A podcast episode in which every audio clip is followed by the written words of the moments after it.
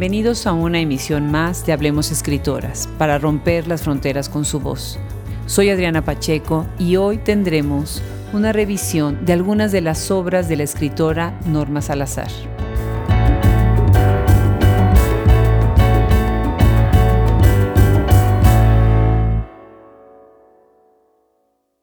El crítico literario Ignacio Sánchez Prado ha dicho que en el mapa contemporáneo del ensayo han emergido con gran fuerza escritoras cuyo trabajo ha dado nueva relevancia literaria e intelectual al género.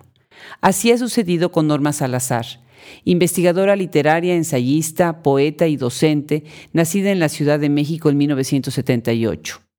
Es egresada de la Facultad de Filosofía y Letras, Universidad Nacional Autónoma de México, con un doctorado en literatura mexicana. Tiene estudios de dramaturgia en la Escuela de Teatro Luis de Tavira. Es colaboradora de las revistas Siempre, La Cultura en México y Viento en Vela, revista trimestral de literatura y artes visuales.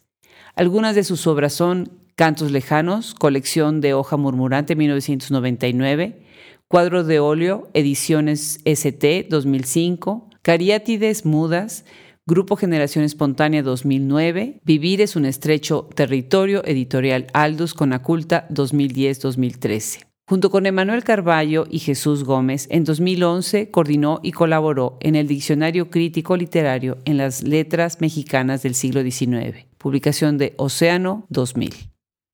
En esta emisión revisamos parte de la obra de Norma Salazar, a quien tendremos en nuestro micrófono en días próximos para que ella misma nos hable de su trabajo.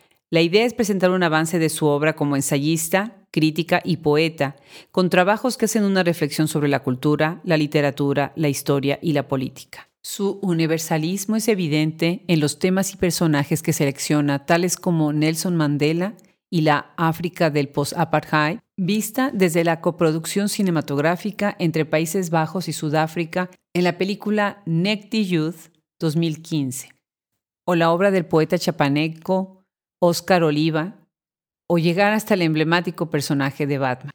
En sus reseñas literarias de obras publicadas en México o en el extranjero, Norma Salazar encuentra espacio para ella misma hacer crítica política. Tal es el caso de su colaboración Historia Mundial de la Megalomanía, 13 de diciembre 2014, en donde dice,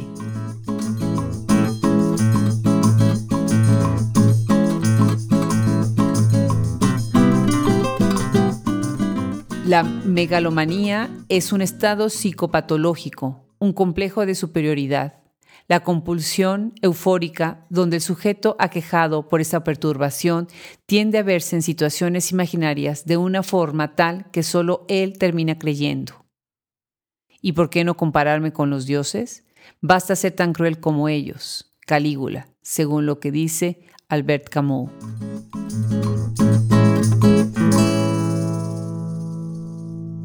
En su reciente publicación del 13 de junio de 2018, titulada En lo profundo del zoológico de cristal, aborda la obra de Tennessee Williams y dice, La nueva concepción que tiene Williams del teatro, máxime poético, no tiene que ver con la poesía como ésta se concibe.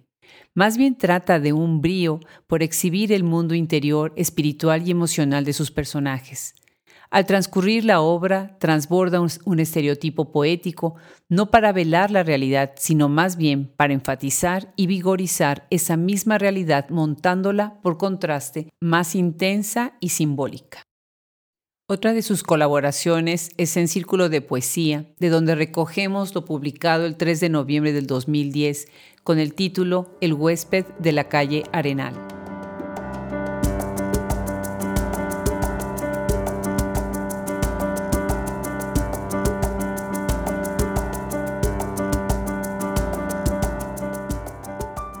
Hace días que mi trabajo está un poco atrasado. He tenido que hacer horas extras durante estas últimas semanas por la cantidad de investigación que falta por capturar, leer, rastrear, cotejar datos, actualizaciones de nombres, títulos y más títulos. Por otro lado, cambiar de domicilio a una oficina nunca ha sido de mi agrado. Es como cerrar un ciclo y empezar de nuevo en otro hábitat, pues tienes que adaptarte con la nueva pared. Ahora nos toca laborar en un edificio antiguo. Su entrada tiene un mosaico color turquesa con una inscripción Fábrica de Velas La Herradura, 1786. Arenal, número 58, Hacienda de Chimalistac. El vigilante me platicó que existió un capataz muy insensible con los indios que trabajaba en ese lugar. Tenían que hacer miles de velas por día y si no terminaban les azotaba con un látigo de siete colas. No había indio que no estuviera lacerado por la espalda. A veces se escuchan sus lamentos, pero en las noches que tuve que quedarme hasta muy tarde solo escuché bullicio rodante. A la mañana siguiente algo me llamó la atención, el nombre de Arenal. De niña, una religiosa del colegio Federico Frobel me contó que en el nombre de la calle se debía a que ahí, cuando llovía, se juntaba toda la tierra de la calle y al acercarse se apreciaba una arena muy fina castaña. También investigué que existía una guardia que vigilaba el puente empedrado en busca de contrabandistas. Era tal la vigilancia que no había árbol ni día sin un solo colgado.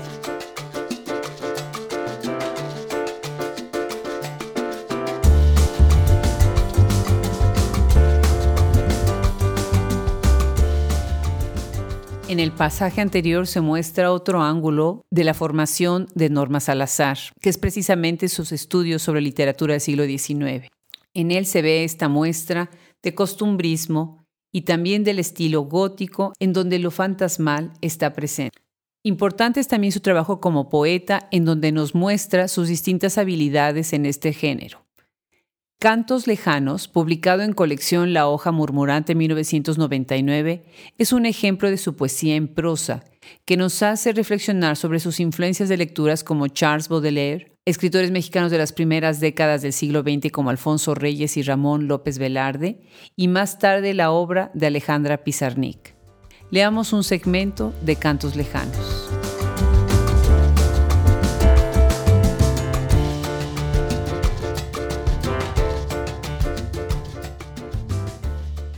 El desierto llovió sobre pasajes de iris, enfriando con finas hojas de hielo los destellos de mágicos pensamientos dorados. Esas sombras del caldero descendían extendiendo sobre olas esmeraldas fangos de vapor que secaban el azul agua de sus frágiles tallos. Se pulverizaron bosques de la esperanza bajo un dominio de vientos secos y extremidades de la discordia, erosionando con fuegos cordilleras y montes. Ríos de transparencia fugaz fueron devorados por grandes cavidades de abismos infinitos, donde asomaban ojos redondos con el brillo de espléndidos mundos antiguos y oscuros. Voces cantaron notas grandes y largas. Inscribieron en acerina letras que pronunciaban palabras esenciales de fuerzas invisibles en la eterna obscuridad. Ejemplo de su poesía con una influencia de las vanguardias, está publicado en Antología Virtual de Minificción Mexicana, 3 de septiembre de 2011, con el título El Imperio de las Estalactitas. Gotas calcásicas, las estalactitas, son las joyas colgantes de las cavernas. Ante sus filosas puntas dejan al postrarse el souvenir por la vida, reflejo opaco de su agualuz ocre en la inercia dejan fisuras de vida inciertas y no permiten la luz exterior que se esconde en los atajos. Siempre altivas, con pies de cabeza, respiran eterna paz, evocan alhajas añejas y penetran entre las sombras amigas. Punta a punta absorben conciencias que dejan caer en nuestra espalda, estalactitas blancas, estalactitas inmóviles, voces viajeras que enmudecen guardan su alma dentro de las cavernas, paralizando la vida oscura. Su trabajo Cartografía de Nueva York me hace pensar en un moderno José Martí, quien a finales del siglo XIX retrató esta gran ciudad. Leamos cómo la describe Norma Salazar con sus ojos contemporáneos.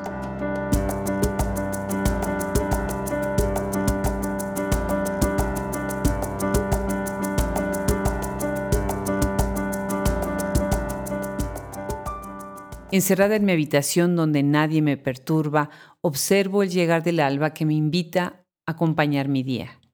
Navegan por el río de calles los primeros chirridos, claxones, sirenas, centinelas rodantes o sombras de Manhattan. Ya presiento en mis entrañas un boomerang cargado de cauces agitados. Parto con inesperados acompañantes. Salgo a buscar un aire noble, una razón para convivir.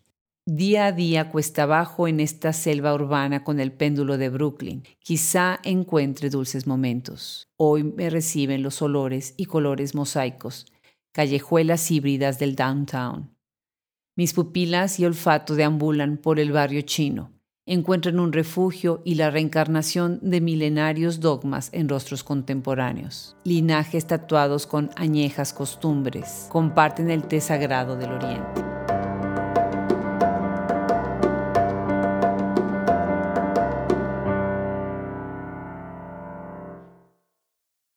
En este pequeño avance de la obra de Norma Salazar, hemos podido ver la importancia de su trabajo y cómo su aportación es precisamente en esa evolución que el ensayo ha tenido que dar debido a los tiempos modernos. Su trabajo como poeta muestra un gran simbolismo, producto de las lecturas de una tradición literaria y poética.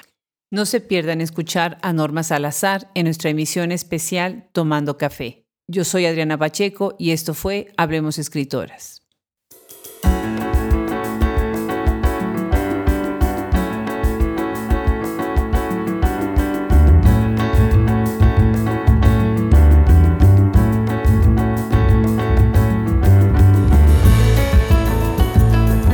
Hablemos Escritoras es gracias a la producción de Fernando Macías Jiménez, página de internet Andrea Macías Jiménez, el logo original es de Raúl Bravo Velázquez.